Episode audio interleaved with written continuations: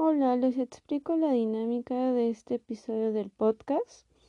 Ya revisé sus preguntas. No voy a presentar todas las preguntas, hice una selección. Pensaba dentro de esta selección todavía hacer un descarte en cuanto a acomodarlas para que fuera mucho más clara la respuesta. Sin embargo, creo que por esta mm, relación que ustedes hicieron con su trabajo, pues voy a eh, abordar algunos asuntos y por tanto voy a preferir leer cada pregunta y buscar una respuesta apropiada. Les presento la primera tanda de preguntas. La primera dice, el reportaje informativo. La pirámide invertida de LED solo tiene que ver con la estructura de este. Es importante distinguir que en el video se les presentó una serie de esquemas visuales y que estos esquemas visuales pues están ah, añadiendo una información con la que ustedes no estaban tan familiarizados. En el colegio es muy frecuente que nosotros saludamos a los esquemas lógicos de los textos, pero lo hemos hecho de una manera muy general. En cambio, cuando ya utilizamos pues material más de la vida cotidiana de los periodistas, pues ellos han hecho un tamiz mucho más fino respecto a lo que son los géneros periodísticos. Concretamente, en el reportaje informativo, pues no dejamos de ver una introducción y un desarrollo y una conclusión. Aquí la diferencia es que se llaman de otras maneras. Entonces, el LED se refiere a la introducción del reportaje.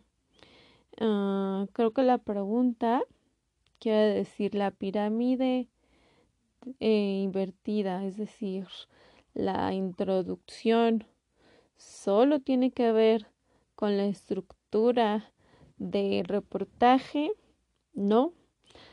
Una introducción tendría que estar presente en cualquier texto escrito u oral. En el caso concreto del reportaje, es importante que el reportaje pues invite al lector a leer todo el texto. Si uno no suscita la atención del lector desde el principio, pues el lector con toda la facilidad y con la mano en la cintura va a dejar de leer un reportaje o no lo va a ver. Tenemos que saber incitar la curiosidad del lector para que éste diga, este es un reportaje que en lo particular me va a simbrar o me va a gustar o me va a dejar algo importante. La siguiente pregunta dice, ¿qué tanto se puntualiza esto? Pues en mucho eh, la respuesta va a depender del tipo de publicación o de la línea editorial de donde se esté realizando este reportaje informativo o también va a depender del tema, ¿sí? Incluso hasta puede llegar a variar eh, tomando en cuenta el tipo de lector al que se quiere influenciar. Vamos, no va a ser lo mismo eh, hacer un reportaje informativo para sus abuelos que para sus compañeros. Sabemos que si estamos hablando de las redes sociales, pues sus compañeros van a tener una perspectiva diferente que la que tengan sus abuelos. Entonces es una pregunta que está contextualizada a el tema, al tipo de lector y al medio que se va a utilizar para eh, publicar. La tercera pregunta dice, ¿a qué se refiere con un texto inductivo? Este es un contenido que ustedes tendrían que estar infiriendo de sus clases de lógica y argumentación. Ustedes saben que un texto pues es una construcción verbal, ya sea escrita u oral, y que tiene una intención y una situación comunicativa. ¿Cómo tengo que saber, pues, decir que es un texto inductivo? Ustedes saben que la inducción consiste en extraer a partir de determinadas experiencias un principio general implícito en ellas. Y voy a poner un ejemplo muy básico. Puedo decir como una absoluta falacia que todos los adolescentes son irresponsables. ¿Cómo puedo decir que esto es una inducción? Pues a partir de determinadas experiencias desde mi paradigma, puedo decir que el que un alumno no me entregue una tarea puede convertirse en un principio general implícito a toda una a un sector poblacional.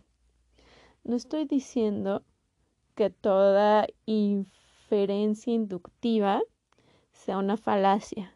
Es solo un mal ejemplo el que estoy poniendo. Pero es un buen ejemplo para explicar qué es una inducción o un texto inductivo. vamos a ver la siguiente duda. Es sobre la noticia. No comprendo esta parte. Se redacta con el estilo de la noticia la información propia que se publica en su primera ocasión. En la primaria, ustedes recuerdan que la noticia pues implica hacer que alguien se entere de algo que desconoce porque los hechos son de interés colectivo.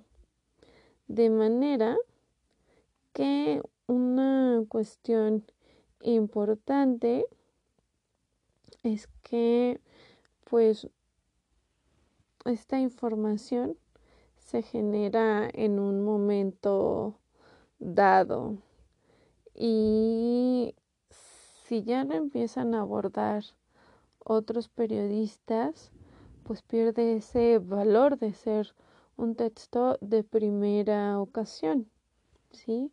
Entonces, la noticia, pues, responde a preguntas muy básicas, como cuáles, pues puedo poner elementos como el qué, el cómo, el cuándo, el quién es, el dónde, porque estas preguntas pues permiten que una persona que no está presenciando esos acontecimientos que son de interés colectivo pueda darse por enterado.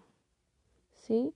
Recuerden que es muy importante una declaración de términos y que creo que es algo que todavía no queda muy claro.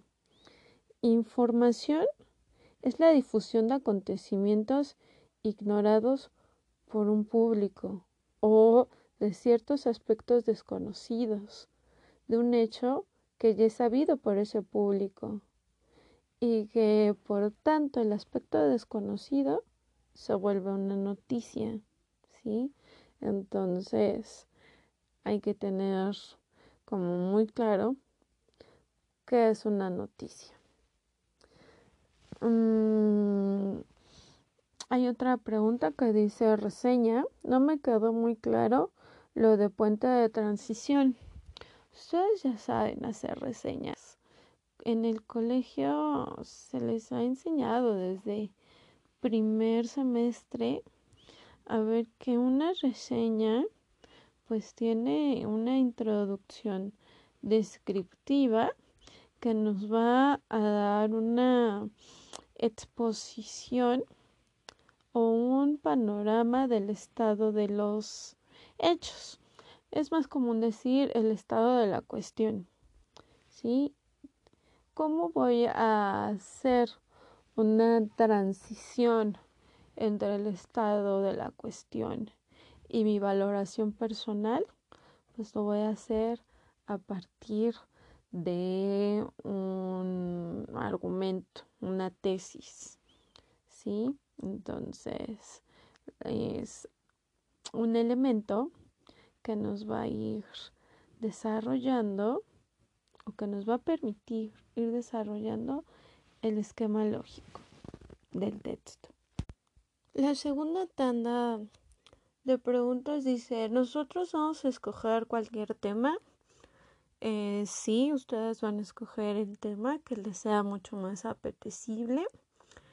La segunda pregunta dice, en cuanto al reportaje informativo, es más que nada solo con nuestro punto de vista, no lleva información sacada de una página o algo así. De hecho, el reportaje informativo pues sí requiere ampliar, completar, complementar una noticia. Sirve incluso para explicar un problema, plantear y argumentar una tesis o incluso completar una narración de un suceso. Si existen em, textos literarios que surgen a partir de reportajes. En cuanto a lo que me estás preguntando, pues el reportaje informativo requiere más trabajo, requiere investigar. Dice la siguiente pregunta, toda la información que ahora estamos juntando va a ser leída durante la grabación. La información investigada te va a servir para tener claro qué es lo que quieres decir, para decir algo respecto a este tema y no solo caer en los tópicos comunes. Yo sé que ustedes tienen muchísimos conocimientos previos, sin embargo, la labor de esta materia, el TAP, pues es que ustedes tengan una metodología para saber hacer cosas con las palabras.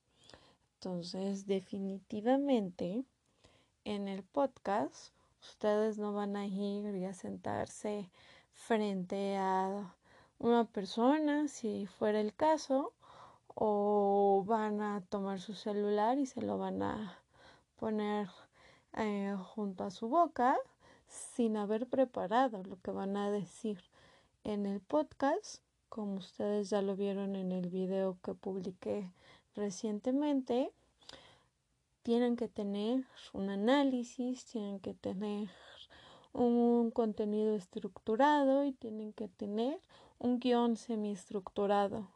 No van a empezar a leer eh, cuando estén grabando sí van a tener una noción de lo que van a decir, pero también van a tener que articular un discurso propio a partir de lo que esté pasando en ese momento.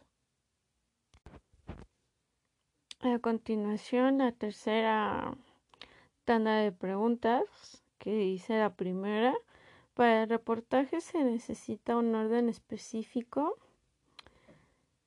Mm, ¿A qué le llamarías un orden específico?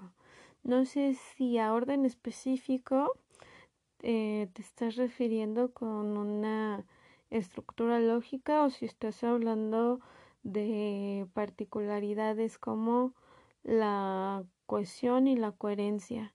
Si te estás refiriendo al esquema lógico que vuelvo a repetir es introducción, desarrollo, conclusión, por supuesto. Es indispensable que todo texto tenga una planificación y que esta planificación esté pensada de manera secuencial para que el texto por sí mismo se explique o se presente frente al lector sin necesidad de mayor interpelación. Eh, si te estás refiriendo a un orden cronológico, pues también es necesario que en el texto exista una coherencia. Si yo me pongo a pensar que el reportaje no necesita un orden específico, pues es muy probable que empiece hablando de, por ejemplo, los gatos y tres párrafos abajo esté hablando de las jirafas y que a mi lector no le quede claro cómo es que pasé del tema de los gatos al de las jirafas.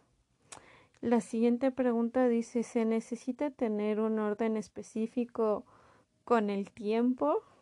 ¿Con el tiempo de qué? Con el tiempo de elaboración, con el tiempo interno del texto, con el tiempo de lo que yo estoy trabajando. No lo sé.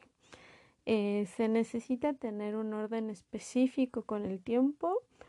Yo necesito presentarle a mi lector las cosas o la situación que estoy abordando de manera secuencial y puedo utilizar recursos. Por ejemplo, en el texto literario tenemos un recurso que se llama analepsis y otro que se llama prolepsis, media res. Siempre y cuando el el escritor sea capaz de jugar con su propio texto y darle un sentido lógico, coherente a este, yo puedo empezar y hacer juegos con el tiempo desde donde yo lo puedo imaginar. Quizá en literatura sus profesores les mencionaron un libro que se llama Rayuela. Rayuela fue escrita por Julio Cortázar el siglo pasado y es una novela que tiene una serie de capítulos. Eh, Cortázar se propuso como una innovación que viene de las vanguardias que el lector decidiera por dónde quería empezar la lectura del texto. Ustedes dirían, pues es que el texto empieza en la hoja 1. Pues a Cortázar esto no le importó y dijo que sea el lector quien decida si quiere empezar su lectura en el capítulo 20 y seguirla secuencialmente hasta el último punto o regresar del capítulo 20 al 1 o irse saltando los capítulos, de manera que esto pues también le permitía dar una, una lectura interesante. En su caso, esto no aplica. Vamos, eh, ustedes sí tienen que primero aprender a construir un texto que tenga coherencia lógica y además porque aquí no estamos trabajando con textos literarios, estamos trabajando con textos periodísticos, textos académicos, entonces sí, por supuesto que necesitan tener un orden específico. Eh, debe, les presento la siguiente pregunta que dice, ¿debe haber personajes y protagonistas? En los textos periodísticos no vamos a hablar de personajes, vamos a hablar de personas. Esa es una diferencia súper importante. Cuando hablamos de texto literario estamos hablando de personajes, es decir, una construcción ficticia que no tiene una referencialidad. Es el autor eh, de una novela el que lo construye. En este caso no el periodista sí tiene que tomar elementos de su realidad y retratarlos como tal. Es probable que existan protagonistas eh, tanto como no. Entonces depende mucho del enfoque y del tema y de la eh, del reportaje que yo voy a hacer La siguiente pregunta dice, ¿se debe dar una historia y describir las situaciones y sucesos? Claro, en el reportaje es importante contextualizar el relato. Vamos, eh, el reportaje metodológicamente es una ampliación de una noticia. El reportaje tiene detalles noticiosamente secundarios, pero estos detalles secundarios son interesantes.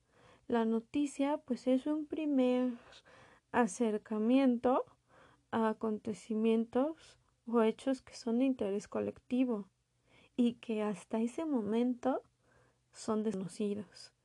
En el reportaje, el periodista pues va a ampliar en el tema. Los personajes, las personas se presentan con mayor viveza. Por eso es que el reportaje puede hacer uso incluso de la entrevista. Y esto me parece que les puede ser de mucha utilidad porque podemos ir guiando al lector por la trascendencia del tema. La siguiente pregunta dice, ¿tengo que dar mi opinión? ¿Se debe hacer mediante reseña crítica y descriptiva? Yo sí tengo ahí un, un problema. Cuando empecé a dar clases en el colegio, ¿cuál era la diferencia entre reseña crítica y reseña descriptiva. He encontrado lo que es la reseña bibliográfica y la reseña crítica.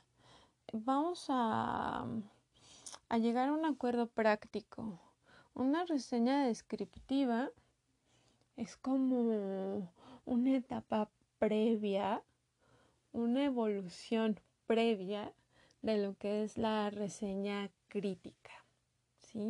La reseña descriptiva, pues yo voy a empezar a acumular datos del tema, voy a empezar a ver cómo es, qué características tiene, cuáles son las relaciones que guarda con otros elementos parecidos a lo que yo estoy describiendo.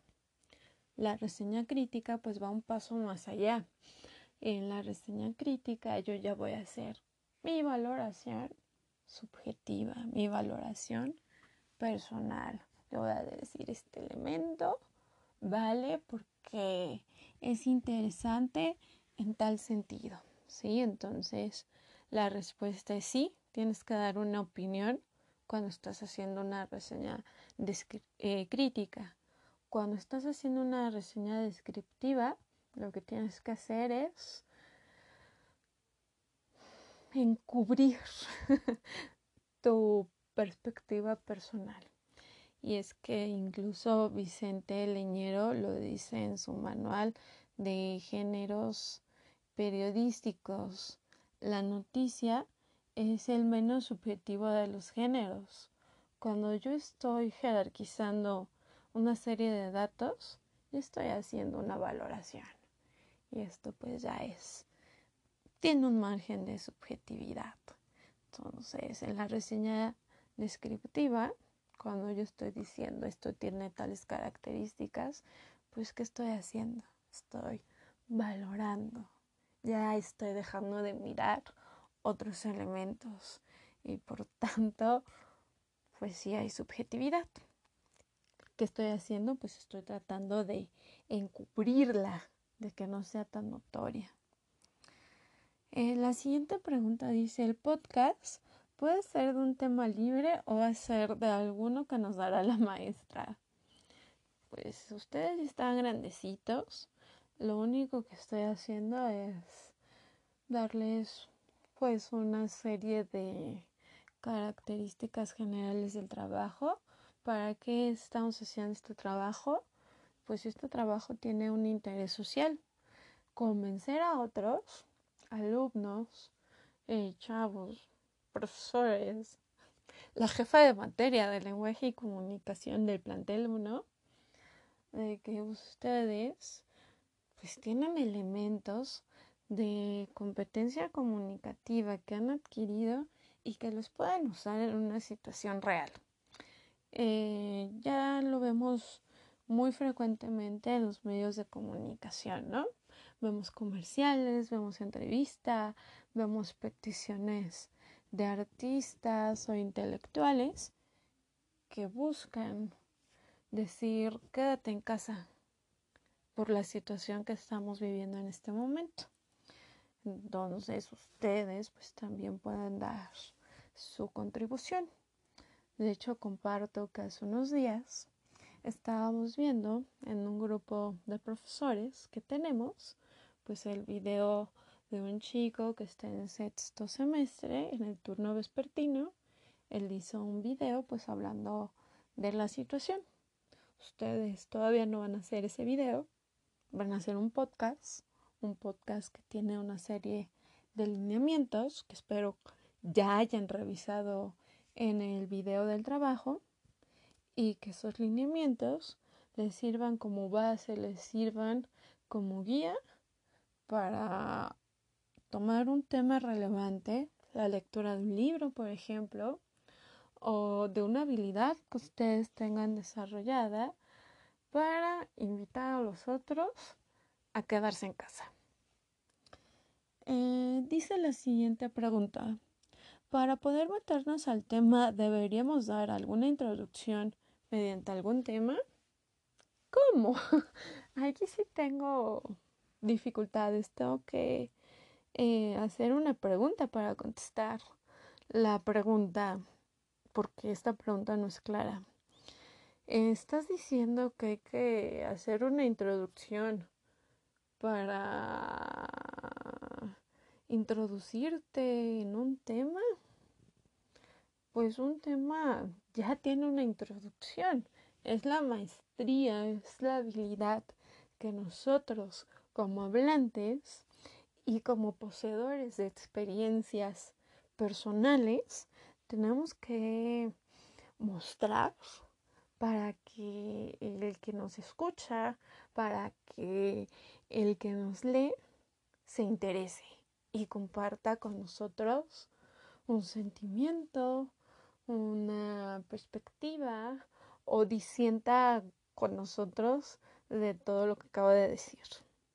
Bien, la siguiente pregunta dice, ¿se puede incluir alguna experiencia que hayamos tenido respecto al tema si es de nuestro agrado o de lo contrario se puede crear de una forma diferente que no sea solamente con el reportaje? Pues esta es una super pregunta. Vamos, son como dos preguntas en una misma. ¿Se puede incluir alguna experiencia que hayamos tenido respecto al tema? Es lo ideal. Eh, si es de nuestro agrado, esa es una petición, esa es una característica de ese trabajo, que ustedes elijan un tema. Yo lo que les estoy dando pues son los elementos para que ese tema tenga una estructura, tenga un contenido, tenga una secuencia, tenga un desarrollo amplio, no solo nos cuenten un, un buen chisme, ¿sí? Y no es porque los chismes no sean de interés social, sino porque más bien ustedes tienen que desarrollar más habilidades que el contar chismes. Ustedes tienen que analizar, ustedes tienen que interpretar, ustedes tienen que estructurar información y cómo lo tienen que hacer pues mediante metodologías mediante una estrategia clara. Entonces contestando la segunda parte de tu preguntota se puede crear de una forma diferente que no sea el reportaje. Son ustedes que juiciosamente una vez que ya escogieron un tema tienen que pensar tengo X tema. Este tema lo puedo manejar como una noticia. Este tema queda mejor como un reportaje o este tema queda mejor como una reseña crítica o descriptiva. Y entonces, pues el trabajo les va a ser mucho más eh, fácil. dice lo siguiente, explicando lo anteriormente dicho, yo siento que para algunas personas, en mi caso, se nos complicaría más hacer un reportaje que hacer una crónica, una historieta sería algo más fácil, como más práctico. Para algunas personas podríamos hacerlo igualmente en el podcast, pero leyendo obviamente nuestra historia en lugar de estar entrevistando a una persona. Bien, es eh, cierto que yo dije en el video que opté por un trabajo que me parecía fácil por los medios que se requieren para hacerlo. No quiere decir que a la edad y teniendo además en cuenta el nivel intelectual que ustedes ya tendrían que desarrollar, que se les va a dejar hacer algo sumamente sencillo. Vamos, si yo pensara que esto es solamente para que sea sencillo, pues les dejo hacer una copia del libro. Me entregan el libro y por kilo de papel, pues entonces sí, ya digo, ah, ya pasaron porque saben copiar muy bonito del libro de texto. No es el caso. Ustedes tienen que aprovechar lo que tienen a la mano, en este caso sus experiencias, para poderlas conceptualizar. Insisto en lo que acabo de explicar. Ustedes tienen que saber analizar, ustedes tienen que saber interpretar y ustedes tienen que también dar propuestas. Incluso hasta los niños ya tienen propuestas muy interesantes. Entonces, no es que ustedes solo me vayan a relatar lo que ven a través de su ventana que puede tener cosas muy interesantes o hacer una historieta.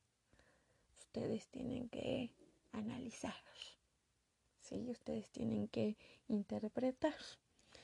Y insisto en esta parte, el podcast no es para que lean un texto, el podcast es para que ustedes se entrenen a partir de la elaboración de un guion semiestructurado para interactuar de manera oral y de esa forma pues desarrollen su competencia comunicativa.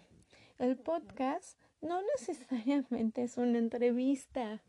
Eh, pienso que la personita que escribió esto y que obviamente sí sé quién es, pues no hizo su tarea de la asignación pasada. Si ustedes escucharon el podcast de Algarabía, en ningún sentido Pilar Montes de Oca y Sicilia, ya saben que me hago bolas con su nombre, y su primo Fernando Montes de Oca y Sicilia, eh, estuvieran entrevistándose ellos mismos. ¿eh? Ahí lo que pasaba es que están frente a un eh, micrófono, cuentan cosas personales, es verdad, pero también están abordando los contenidos que se publican en la revista. Entonces ustedes tienen que hacer lo mismo. Insisto, no les estoy pidiendo que sea de media hora, es mucho menos. Hasta yo me voy a tardar más tiempo en grabar todas sus preguntas.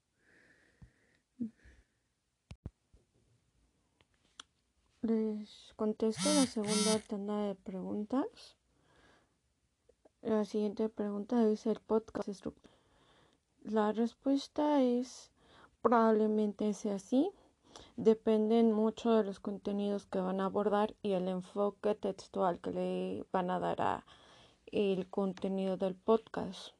Si es un contenido más de mm, dejar constancia de hechos que no todos saben y que ustedes quieran compartir, pues probablemente tengan que usar más los, las estructuras textuales que hacen referencia a la información.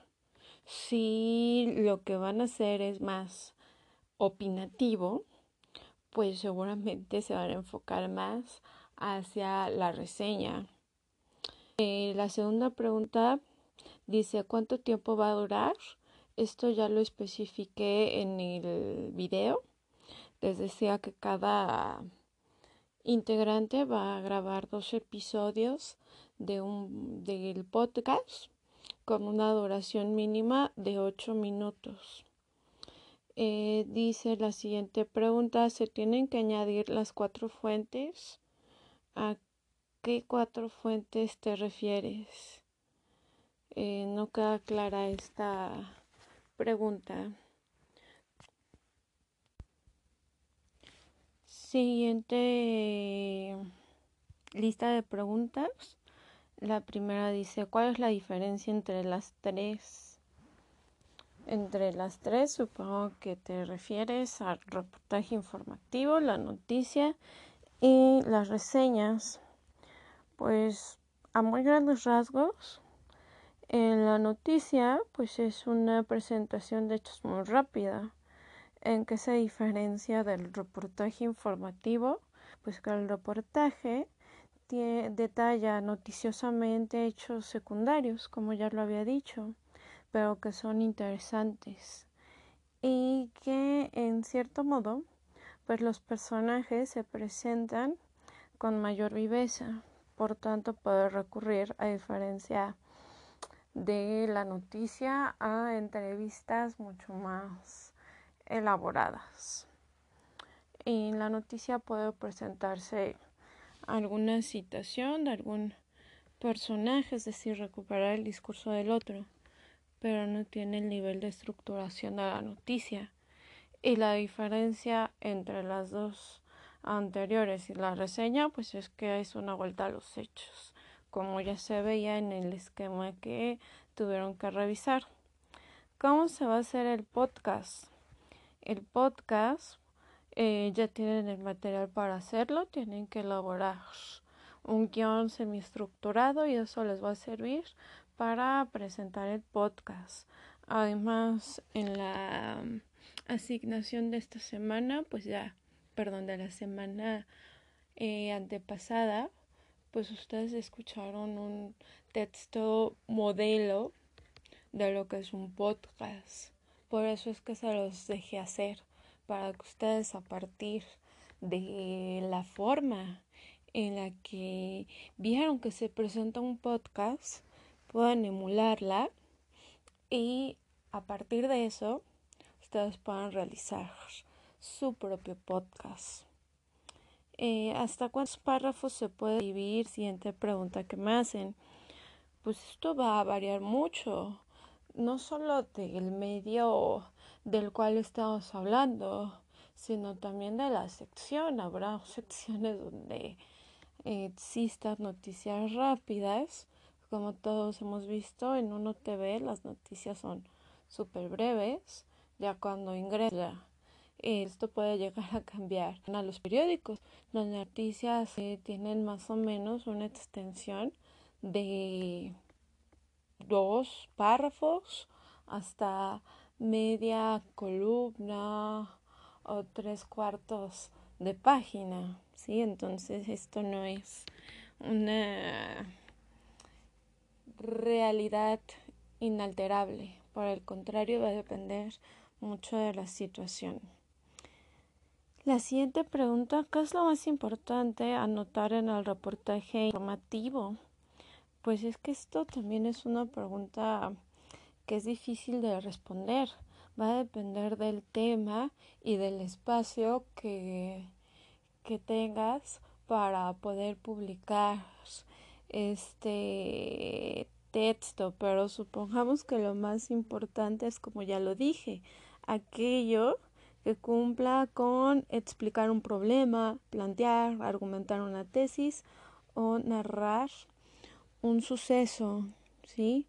Eh, que puede ser que lo, lo puedan hacer en pocas palabras como que necesiten más para poderlo plantear.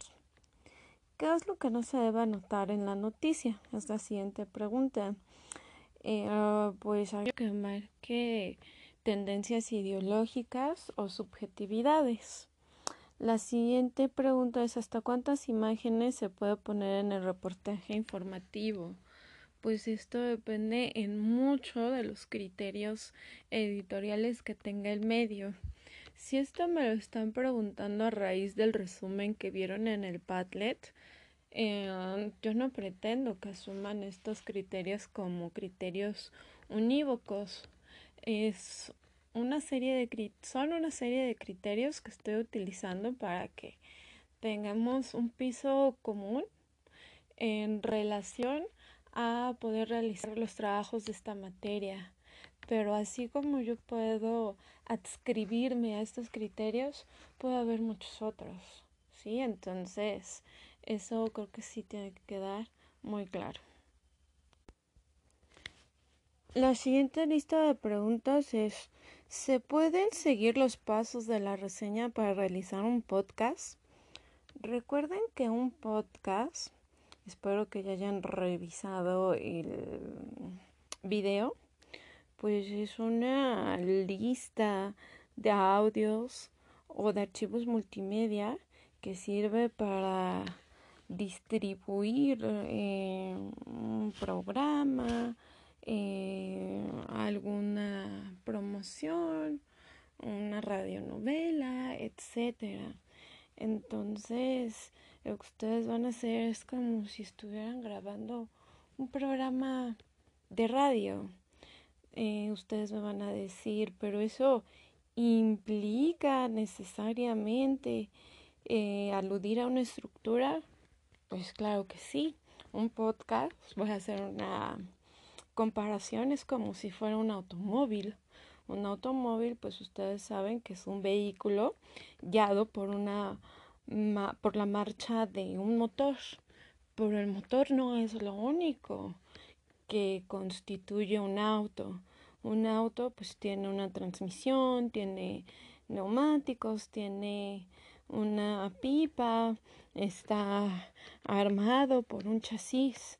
Entonces, el podcast pues es el producto terminado de una investigación, de un análisis, de una selección, de una estructura en cuanto a un tema y después determinar con sus compañeros qué tema es apropiado para abordar en este momento y con base ya en el tema, pues ¿qué voy a hacer?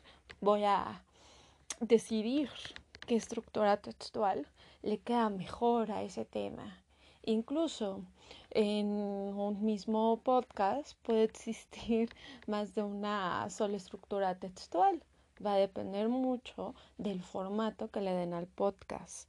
Entonces, pues contestando la pregunta, ¿se pueden seguir los pasos de la reseña para realizar un podcast, eh, si me estoy refiriendo a los pasos de la elaboración de la reseña, pues es probable que me ayude mucho definir un estado de la cuestión, eh, después ya darle pues un formato de valoración personal y abrir a discusión un tema. En ese sentido, sí, sí me puede ser muy útil el procedimiento de la reseña para realizar el podcast.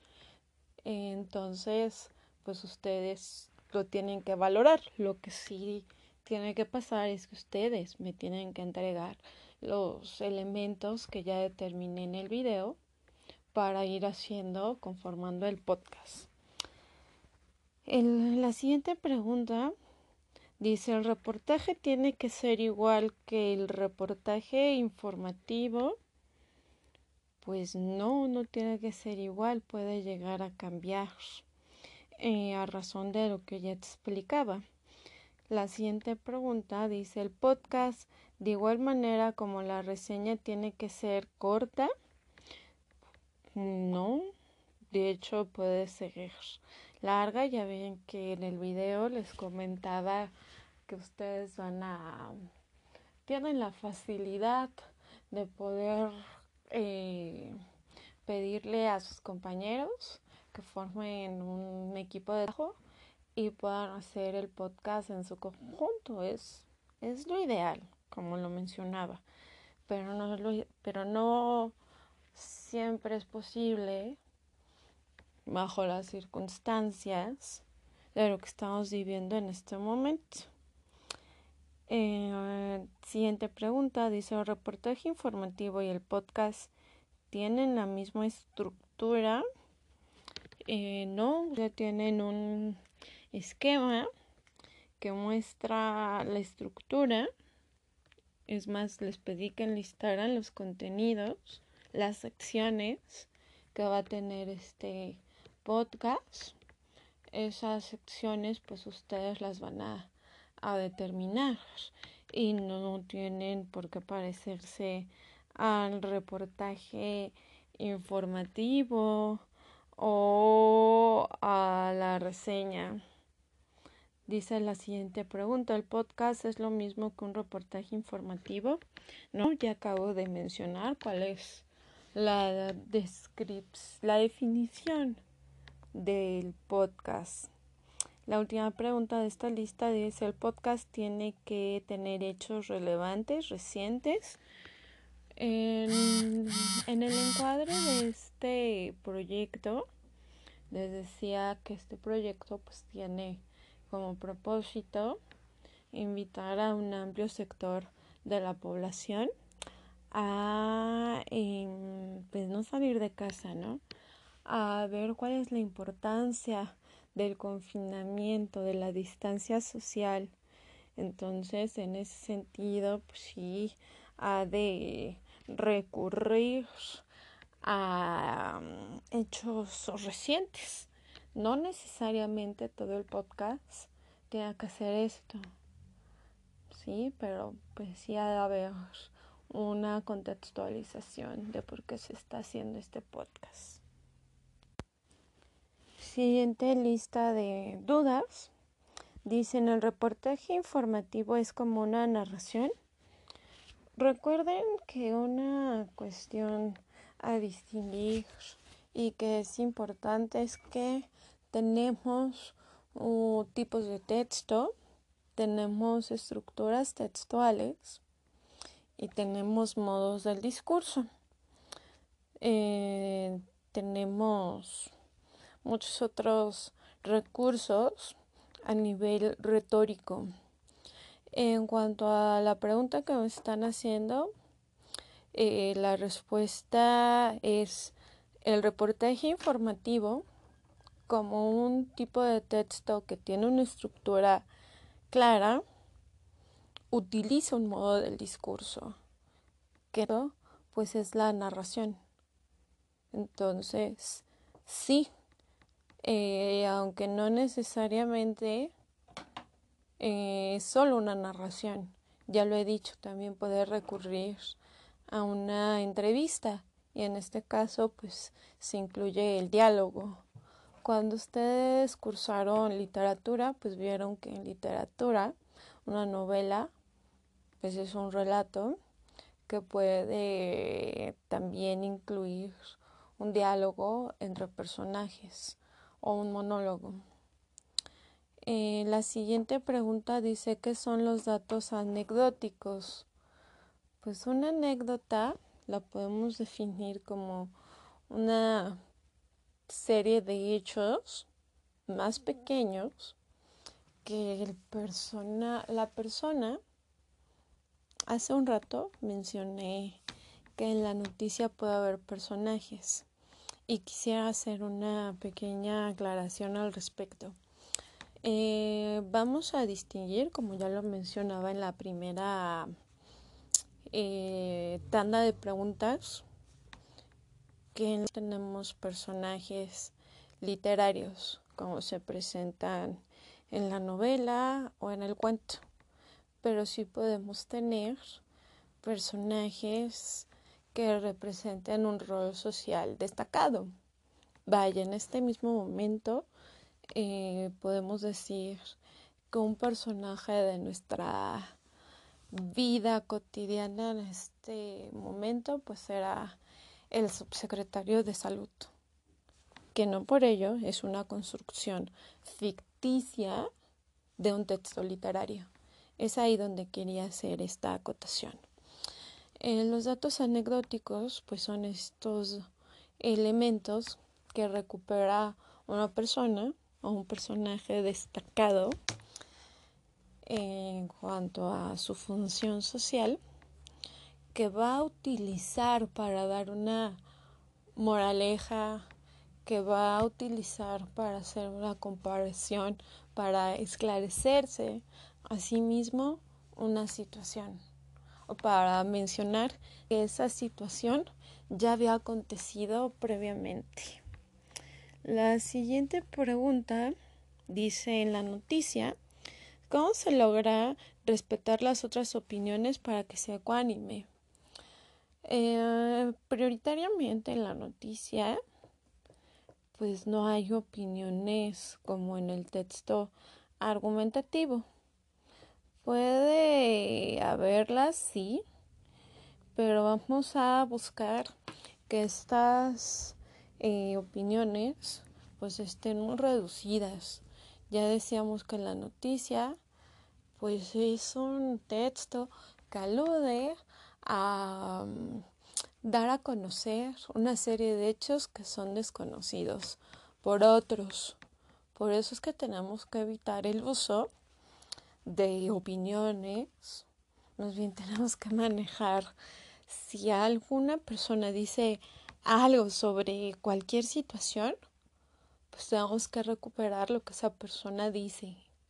En cuanto a prácticamente usar comillas y poner tal eh, persona dijo X situación. Para que sea ecuánime, pues vamos a evitar nosotros fuera de ese entrecomillado, pues hacer uso de adjetivos, de adverbios. Vamos a tratar también de darle ese espacio de ecuanimidad contrastando lo que una X persona dice con lo que puede decir la contraparte involucrada en la situación. Eh, la siguiente pregunta dice, ¿qué es la presentación de personajes? Vamos, esto sí es sencillo, o sea, es la presentación de quién es el que está involucrado en la noticia. Muchachos, por favor, o sea, de verdad, después me van a mandar preguntas diciéndome, ¿qué es el día? ¿Qué es la noche? Hay que hacer un poquito de mayor esfuerzo al tratar de dilucidar tales cosas. Cuando yo pedí que enviaran una serie de, de dudas era porque eh, esperaba encontrar dudas que estuvieran fuera de ciertos conocimientos. En la presentación de personajes, pues ya lo acabo de decir, ¿no? Es los datos que van a servir para saber eh, quiénes son los involucrados y cuál es su nivel de involucramiento en ello. Siguiente lista de dudas. La primera pregunta dice, para el reportaje se necesita tener un orden específico con el tiempo. Ya mencionaba en la anterior tanda de preguntas que tenemos recursos extrapolados de la literatura como la analepsis, la prolepsis y en media res. De hecho, esto también lo ha hecho mucho el cine. Recuerdo una serie muy popular de hace unos años que se llamaba Los. Una cuestión ahí frecuente que encontramos cuando comentábamos qué pasaba en esa serie es que muchas personas no entendían los juegos que se hacían en cuanto a la narración de los capítulos. Muchas veces el formato de esta serie era explorar la perspectiva de un personaje y cómo se había encontrado con los otros personajes en la isla. Entonces tenemos que tener cuidado cuando involucramos en nuestros textos, incluso en este podcast, el orden específico del tiempo, porque muchas veces no depende ya de quién lo está haciendo, sino de quién lo va a descodificar. En este caso, pues sus lectores son sus compañeros. Y si la estructura pues no es clara, extremadamente clara, no lo van a entender. Van a decir que no se entiende, que no te sabes explicar, etcétera. Entonces, sí es recomendable que exista un orden de acontecimientos específicos y que estos sean secuenciales y que el tiempo esté muy claro para que sea tanto más que le sirva al lector o al escucha en este caso. Eh, la pregunta dice, ¿debe haber personajes? Eh, pues he abordado un poco la distinción entre personajes y personas o personajes con un rol social? La respuesta es sí. Incluso hay textos que no necesariamente aluden a humanos. Hay personajes literarios que se vuelven eh, objetos. Es más, incluso hasta Toy Story, ¿no? Un juguete adquiere cualidades humanas podría ser un ejemplo. Lo que sí es que pues tiene que estar manejado. Si estamos hablando del reportaje, definitivamente tiene que existir una persona. ¿Sí? Si no, ¿cómo voy a involucrar? Incluso cuando el reportero sea el único ente con características humanas, un humano, que aparece ahí, sí va a adquirir todo el protagonismo del reportaje. Vamos. La siguiente pregunta dice, ¿se debe dar una historia y describir los sucesos? Eh, pues ya estamos hablando de los elementos de la narración y la respuesta es sí. ¿Es necesario dar mi opinión? Aquí quiero creer que la pregunta pues básicamente está enfocada ya a, otra, otro tipo de texto, en este caso la reseña y concretamente la reseña crítica.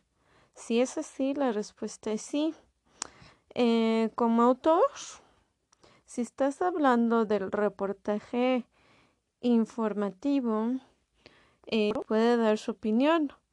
Sin embargo, esta opinión ha de estar subordinada hacia el, a presentar primero los hechos y no la opinión en primer lugar.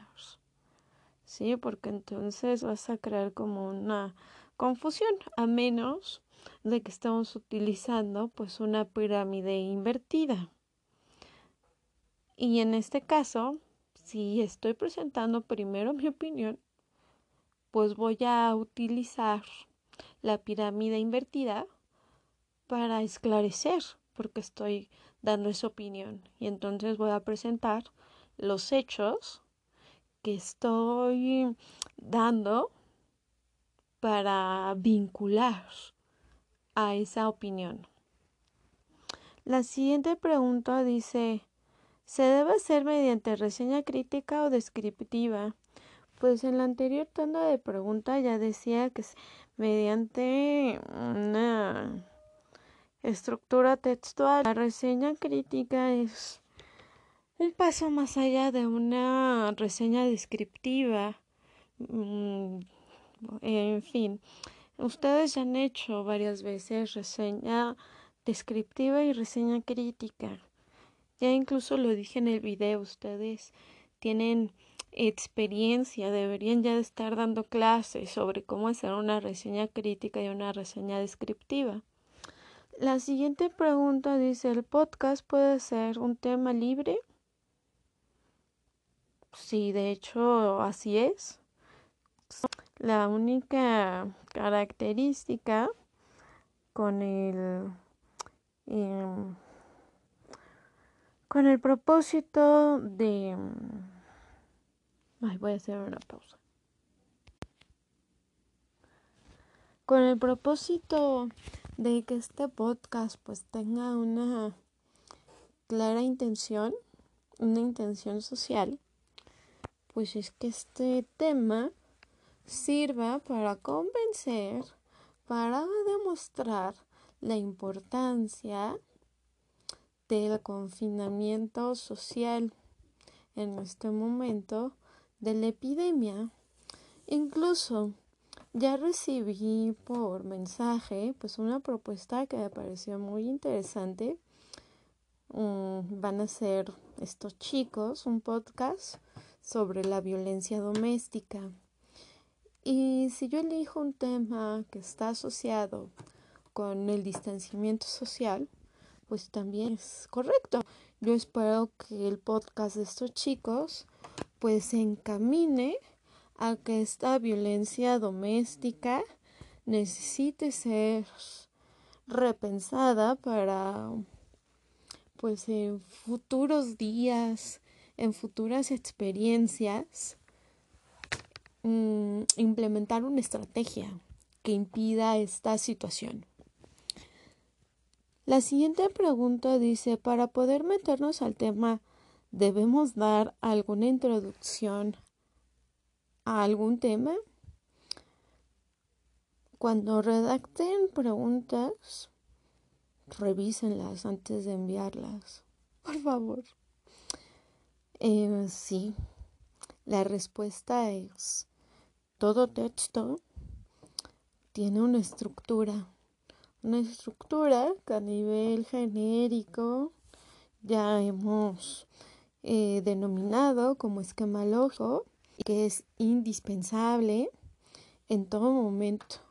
Incluso cuando esta estructura pues llega a tener cambios, llega a tener particularidades por el tipo de texto, sí, sino cómo voy a hacer que el otro se interese por el tema que quiero abordar, si no doy una pauta, si no doy una serie de antecedentes. Siguiente lista de preguntas, dice la primera, temas a tratar. Pues cualquier tema que ustedes sientan la necesidad a tratar, obviamente un tema relacionado o derivado o ocasionado por el confinamiento social. Y vaya que hay muchísimos temas a tratar. Eh, la siguiente pregunta dice, opinión directa es lo ideal, es un trabajo que vamos a compartir con sus compañeros. Si el podcast sale muy bien y es muy interesante y de alguna forma también nos está marcando pues asuntos que a nivel docente tenemos que repensar, pues también lo, lo compartiría con mis compañeros, con mi jefa de materia. Obviamente, pues salvaguardando la identidad de ustedes. Eh, lo que sí les pediría en cuanto a este asunto de la opinión es que ustedes tengan cuidado de no caer en las falacias o en las opiniones demasiado radicales. No quiero decir que no tengan la facilidad de expresar su opinión de manera tajante siempre y cuando esta opinión esté cuidada en cuanto a hacer un análisis previo e identificar de manera muy humana una problemática y pues no caer en los mensajes de violencia, que esto pues sí es muy importante, o de invitar al otro pues a no seguir una serie de recomendaciones. Si fuera así, pues estamos cayendo en un lugar que sí hay que matizar. La siguiente pregunta dice, si es noticia puede ser actual o vieja. Pues yo creo que tenemos tanta capacidad para recuperar un asunto de antaño y traerlo a nuestra realidad actual. Vamos, muchos están pensando que esta situación del distanciamiento social se parece a la Segunda Guerra Mundial o están comparando esta pandemia con la gripe española. Entonces, el juego que podemos hacer entre algo que ya pasó a algo que está sucediendo en este momento, pues es un recurso muy importante. Entonces, tendrían que sentarse a pensarlo con ustedes para posteriormente hacerlo ver a su equipo de trabajo. Siguiente pregunta. No importa si mi reseña es opinión de varias personas, pues yo creo que esto es lo hace todavía más interesante. Si yo puedo articular la opinión de varias personas y dar esta perspectiva de cómo mi opinión se fue formando a través de la perspectiva de los demás, pues sería sumamente rico. Sería, insisto, valioso de hacer ver. Que muchas veces pensamos que la opinión se formula a partir de un solo acontecimiento, que sí puede ser decisivo, no es estático, puede llegar a modificarse. Y que además pues opinamos lo que una serie de personas dicen, pues no, muchas veces vamos siendo muy cambiantes, vamos mutando de piel. ¿Sale? Entonces, la última pregunta de esta lista de preguntas y de esta tanda de preguntas dice, ¿podría hacerlo en cualquier orden? Puedo hacerlo utilizando los recursos que ya mencioné en la primera tanda. Me refiero a la, a la analepsis, a la prolepsis o media res. Lo que sí no es recomendable en este sentido es jugar con la coherencia y cohesión del TED porque entonces no va a ser entendible. Bueno, termino la segunda tanda. Inicio a la tercera tanda de preguntas con la primera lista que dice, primera pregunta, ¿solo se podrá usar una estructura textual para hacer el proyecto? Eh, no, lo más recomendable pues es usar las tres estructuras para darle variedad al tema que van a tratar. Estoy diciendo que es lo más recomendable, no estoy diciendo se va a exigir que sea así. Ustedes van a tener que determinarlo. Recuerden que lo que yo les acabo de proporcionar con los videos son herramientas. Esas herramientas las tienen que usar a su favor, es decir, eh, pensar cuáles de estas herramientas les son útiles para abordar el tema que ustedes quieren tratar. Sobre todo pensando y que esto también me gustaría que lo asuman así, que este proyecto pues básicamente es una invitación para hablar de todas las cosas que hemos estado viviendo durante este distanciamiento social las cosas positivas y las cosas que no han sido tan así. Eh, me han llegado algunos correos de sus compañeros hablando de situaciones muy particulares. Algunos de ustedes estarán eh, felices, otros no tanto, de estar tanto tiempo encerrados, como comentaba en las grabaciones anteriores. Estuvimos revisando el video de uno de sus compañeros del turno vespertino, que lo primero que decía es que estaba francamente preocupado porque en casa él vive con personas mayores.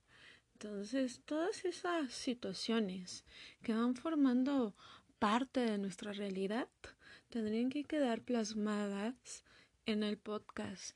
Y que de eso pues que sea importante que ustedes cuenten con la mayor cantidad de herramientas para desentrañar, desmenuzar, analizar esa realidad que es sumamente compleja para poder hacer algo estructurado, algo bonito, algo que no solo nos hable del chisme, como ya había mencionado en otro momento. Entonces, de ahí que mi recomendación sea esa. La segunda pregunta de esta lista dice, ¿se le tendrá que entregar un borrador previo antes de la entrega del proyecto? Eh, no, lo que ustedes me tienen que entregar ya lo mencioné en la en el video que hice a propósito del trabajo parcial. Recuerden que hablé de una ficha de trabajo, de un instrumento analítica, de la planeación del podcast, la ficha o guion eh, del podcast y finalmente el enlace donde yo voy a escuchar el podcast. Entonces aquí no estamos hablando ya de borradores porque pues de hecho como es un podcast, una grabación de audio, pues el borrador no aplica en este momento. Ha aplicado en anteriores proyectos porque eran proyectos escritos. En este pues no lo es. El, si, la siguiente pregunta de esta lista dice el proyecto se hará en un Padlet no, yo aproveché que ya conocía la aplicación para presentarles el resumen de los criterios editoriales del periódico El País. Entonces, me pareció importante que conocieran pues todos estos elementos de la labor de un periodista, ¿no? Y sobre todo de esta casa editorial que ustedes pues ya han utilizado porque la consideran una fuente de información confiable. Pero no, en ningún momento estamos hablando de que me lo van a entregar en un Padlet. De hecho, eh, sí lo mencioné en el video que todo esto que estoy pidiendo como productos del parcial lo van a eh, agrupar en un solo archivo PDF, ¿no? Y que le van a poner pues una portada y los otros elementos facilitados. Eso viene ya explicado en el video. La siguiente pregunta de esta lista dice, ¿el trabajo se hará de forma individual? También en el video ya había dicho que es opcional. Lo ideal es que se haga en equipo. La siguiente pregunta dice, ¿tendremos que subir nuestro trabajo a la página de Edmodo o otra manera de envío. Eh, yo voy a generar la asignación y lo que me van a compartir pues es el archivo eh, que estoy mencionando revisando ya eh, varias de sus tareas el modo de envío de mi preferencia es PDF pero revisando sus tareas veo que no quedan tan mal en Word. Entonces pues en este trabajo parcial queda abierto a que ese único archivo lo quieran enviar en Word o como un archivo PDF. Lo que sí es que me lo van a facilitar por el modo en una asignación que queda abierta en cuanto eh, mañana platiquemos. La segunda lista de dudas de, este, de esta tanda dice lo, lo siguiente. En base a cualquiera de las tres estructuras textuales debemos basarnos para realizar la estructura del podcast. ¿Cómo saber que tienen grupos de WhatsApp y que ahí comparten hasta lo más íntimo? Esta pregunta pues ya la he contestado en varias ocasiones entonces, pues espero que la puedas revisar en las grabaciones. Eh, lo mismo que la siguiente que dice ¿a qué se refiere con texto inductivo en las estructuras textuales de reportaje informativo y reseña? Lo que digo en relación a texto inductivo lo puedes encontrar en la primera en la grabación de la primera tanda de preguntas. La tercera pregunta dice, en caso de elegir la estructura textual de reseña, de qué tipo se debe ser descriptiva o ambas. Te faltó poner de qué tipo se debe ser descriptiva o crítica o ambas o las dos anteriores. Puede usted hacerlo de la que considere más apropiada. Eso va a depender del tema que usted quiera abordar. Pasemos a la siguiente lista de dudas. Ya vamos a acabar. Que dice... Em, el podcast es lo mismo que un reportaje informativo. Pues ya había dicho que no. Creo que esa grabación es la segunda tanda. En Padlet o el podcast, aquí no se entiende bien la escritura, eh, se pueden realizar los en Padlet o para leer se pueden realizar los podcasts. Perdóname, no entiendo tu pregunta o tu duda. Dice el siguiente punto. En el podcast también se pueden adjuntar testimonios. Estaría genial, la verdad, ¿eh? que puedan adjuntar testimonios, sobre todo la que la estructura que facilita más eh, el adjuntar testimonios es el reportaje informativo. Dice la siguiente duda, ¿el reportaje informativo y el podcast tienen la misma estructura? Pues no, ya también esto lo había eh, contestado me parece que sigue estando eh, tu respuesta, la respuesta que buscas en la segunda tanda de respuestas hacia el final. Eh, también para que tengas más claro que es un podcast, te recomiendo que veas los tres videos que seleccioné. Ahí se dice qué es, cómo se hace y cómo grabar un podcast desde tu celular. ¿Sale? Entonces no es que no lo quiera explicar, sino más bien es que ya es muy larga toda esta sesión de preguntas y respuestas y que ya había pensado que me iban a hacer pues unas preguntas sobre el podcast y sobre todo para que lo tengan claro es que te estoy pidiendo que veas estos videos eh, la siguiente duda dice, ¿el podcast tiene que ser igual de redondo que el reportaje eh, informativo? Si nos estamos refiriendo a que el podcast tiene que tener una estructura que sea lógica y secuencial, la respuesta es sí.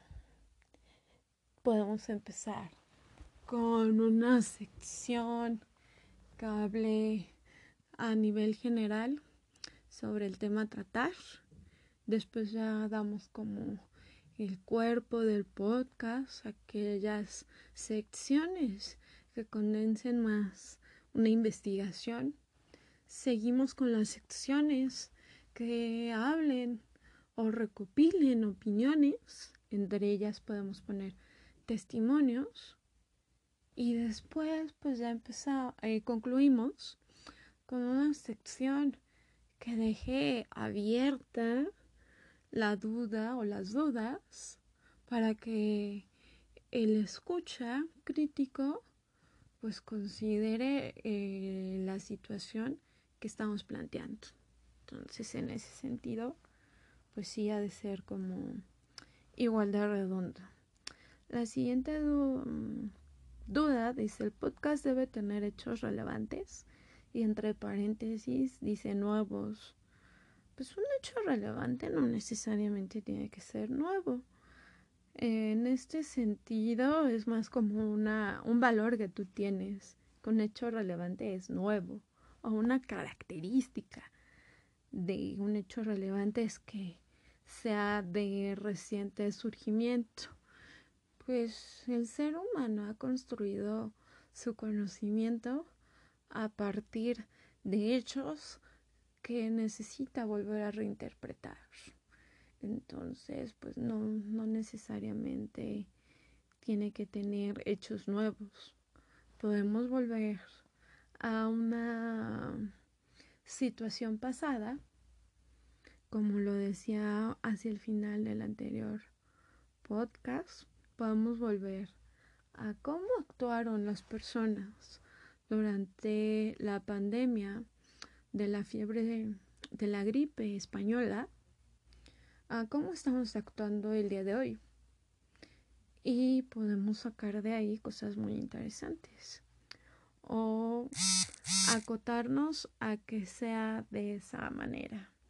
A únicamente recuperar pues noticias nuevas. La siguiente duda dice, ¿el proceso de la elaboración de la noticia es el mismo para realizar el podcast? No, sobre eso ya he dicho mucho en las anteriores eh, respuestas que he dado.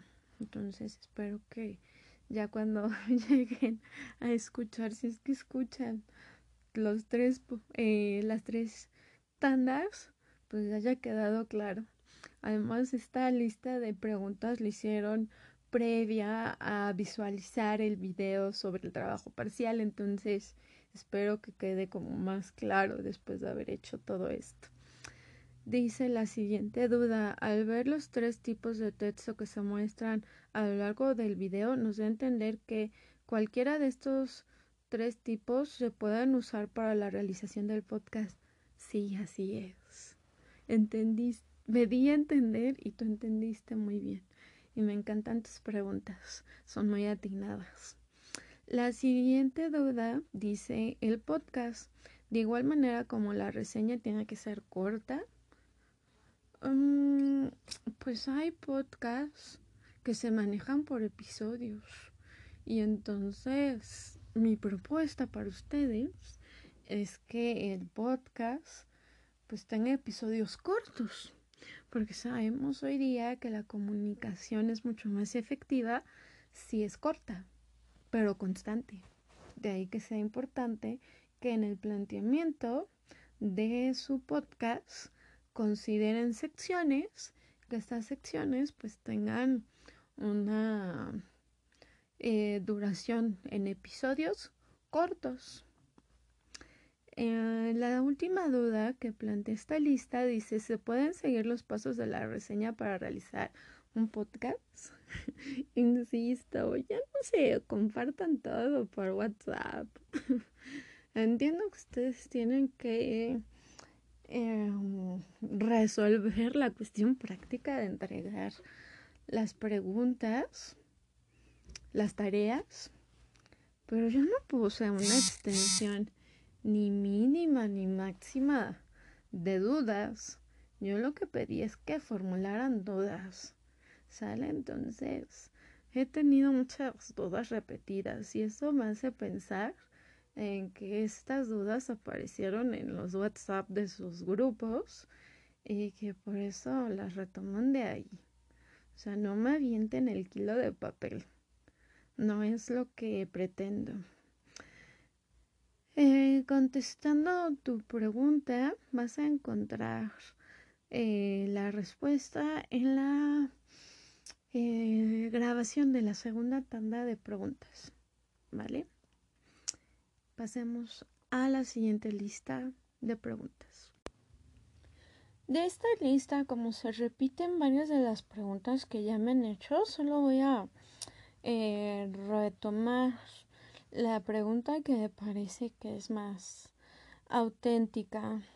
De cualquier manera, en atención a la persona que me está enviando estas dudas, pues les comparto en dónde van a encontrar la información.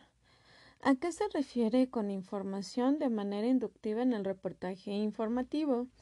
Esta respuesta que buscas la vas a encontrar en la sesión, en la primera tanda de respuestas. Eh, después dice de qué manera, cómo se puntualizan los detalles como aquí no utilizas ni signos de puntuación ni otra cosa, eh, quiero creer que estás preguntando en relación a el reportaje informativo, que sería el antecedente previo a tu pregunta, porque no queda claro en tu redacción a qué tipo de texto y su estructura textual te estás refiriendo. Ah, pues esto lo, lo voy a esquematizar de la siguiente manera. Ustedes tienen una un esquema que parte de una serie de preguntas eh, que se van a presentar según el esquema lógico. Eh, ¿Cuáles serían las características generales para detallar pues una noticia, un reportaje informativo? Incluir todos los detalles importantes y secundarios con exactitud y fidelidad. ¿Cómo lo voy a hacer? Pues les voy a poner un ejemplo. Cuando hay una manifestación social es indispensable decir lugar, hora, duración del acto, número oficial de participantes, cálculo oficial de las concurrencias, es decir, cuántas personas asisten, clase social de los asistentes, nombre y funciones de los oradores, conseguir la versión impresa del discurso, es decir, la que se dijo de manera oral, las reacciones del público frente a este discurso, papel del desempeño de la policía, que siempre está custodiando estas manifestaciones, efectos en la circulación de los vehículos. ¿Sí? También otra característica importante pues es abarcar panorámicamente un hecho notoso. ¿Qué quiero decir con esto? Pues conocer las causas inmediatas, los antecedentes, tener información sobre la trayectoria de un movimiento social. También, y esto pues es una característica más a fondo del reportaje, ahondar en el significado del hecho para descubrir su trascendencia. ¿Vale? Entonces, esto pues sí me pareció importante recuperarlo. La siguiente pregunta de esta lista dice, forzosamente debe contener el punto de vista de quien lo escribe. Pues esto ya lo puntualicé varias veces en las dos tandas de respuestas anteriores. ¿Qué es el LED del reportaje informativo? Esto ya lo contesté en la primera tanda de respuestas.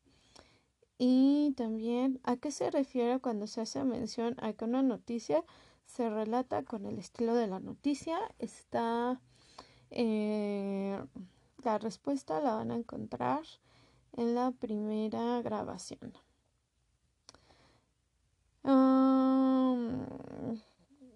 paso a la siguiente lista de preguntas que dice de qué manera se puede realizar el podcast con una reseña. El podcast, pues ya habíamos dicho que es una serie de audios que se distribuyen de manera eh, periódica. ¿De qué manera se puede realizar el podcast con una reseña? Lo que tú estás cambiando es, en lugar de escribir una reseña, vas a presentar una reseña de manera oral.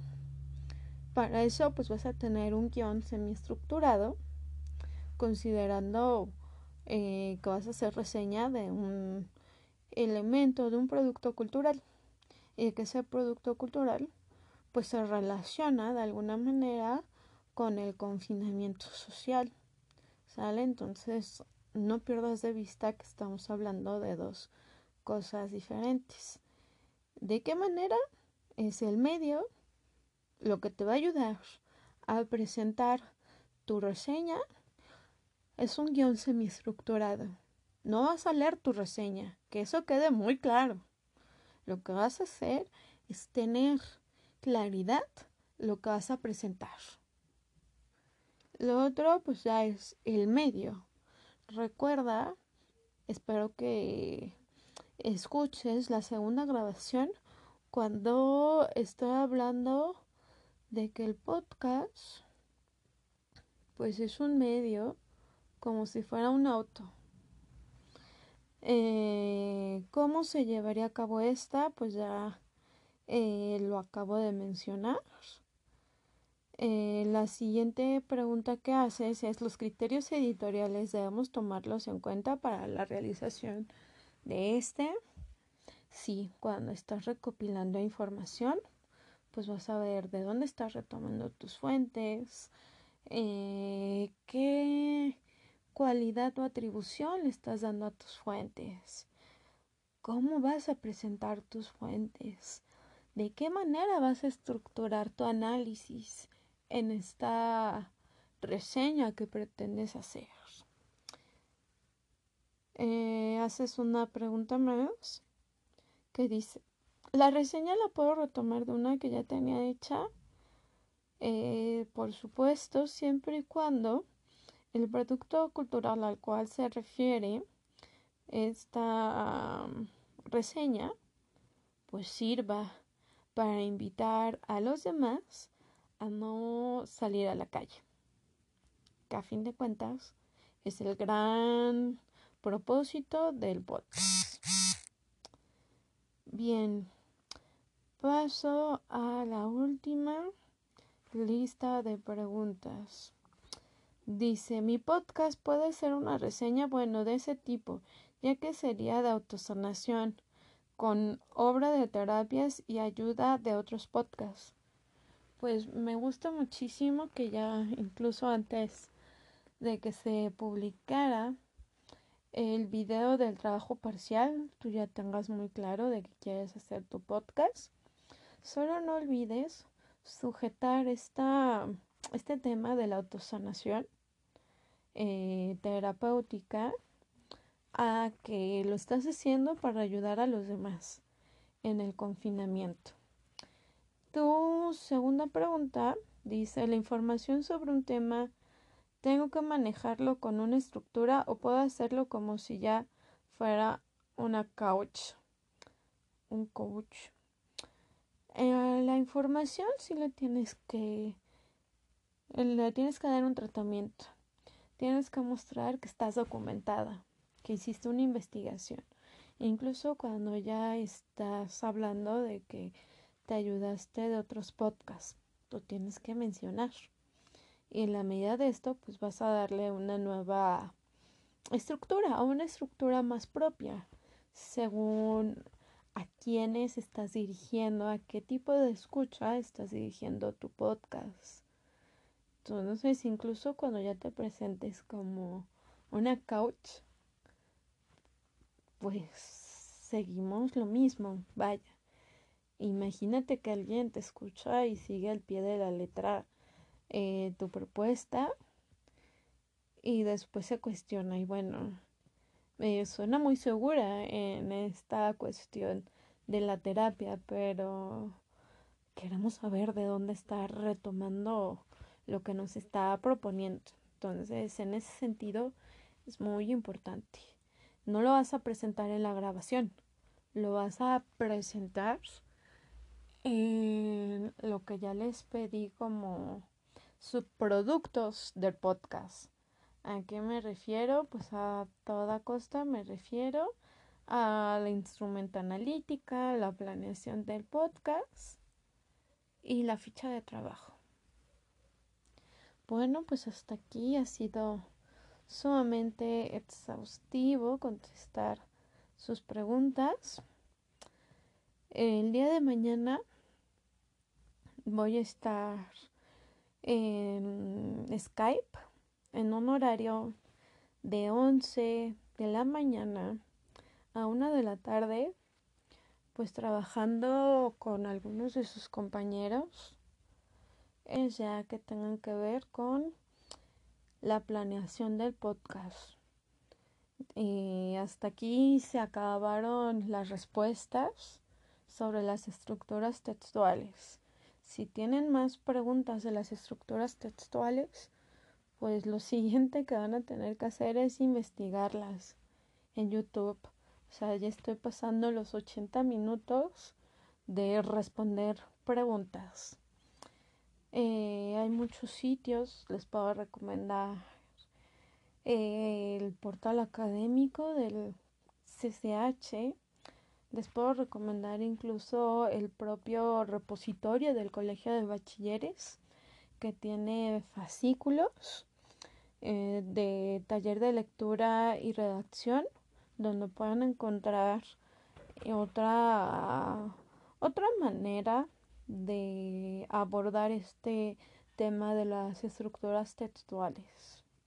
Entonces, la videoconferencia que voy a estar haciendo el día de mañana en el horario que ya mencioné va a consistir en aclarar las fechas de la entrega de este trabajo, la evaluación o los criterios de evaluación de ese trabajo, así como trabajar con algunos de sus compañeros que ya identifiqué, cómo plantear los contenidos del podcast y algunas dudas muy básicas del análisis. De hecho, en el grupo de Edmodo ya tiene varios días que trabajé con ustedes, que subí, perdón, que subí a su carpeta de Edmodo en la sección de corte 2, análisis de texto, en la subcarpeta de evaluación, oh, subí un link, un link de el aula virtual o de la videoconferencia que voy a estar eh, trabajando con ustedes el día de mañana. ¿Sale? Entonces, eh, dice, en retroalimentación de las actividades del corte 2, está asesorías y resolución de dudas relacionadas con el proyecto cliquean ese enlace y los va a llevar al enlace de la videoconferencia. ¿Sale? Entonces, pues sería todo por el momento. Espero que tengan la misma paciencia de escuchar este podcast, así con la misma paciencia que yo procuré hacerlo. Eh, deseo que estén muy bien.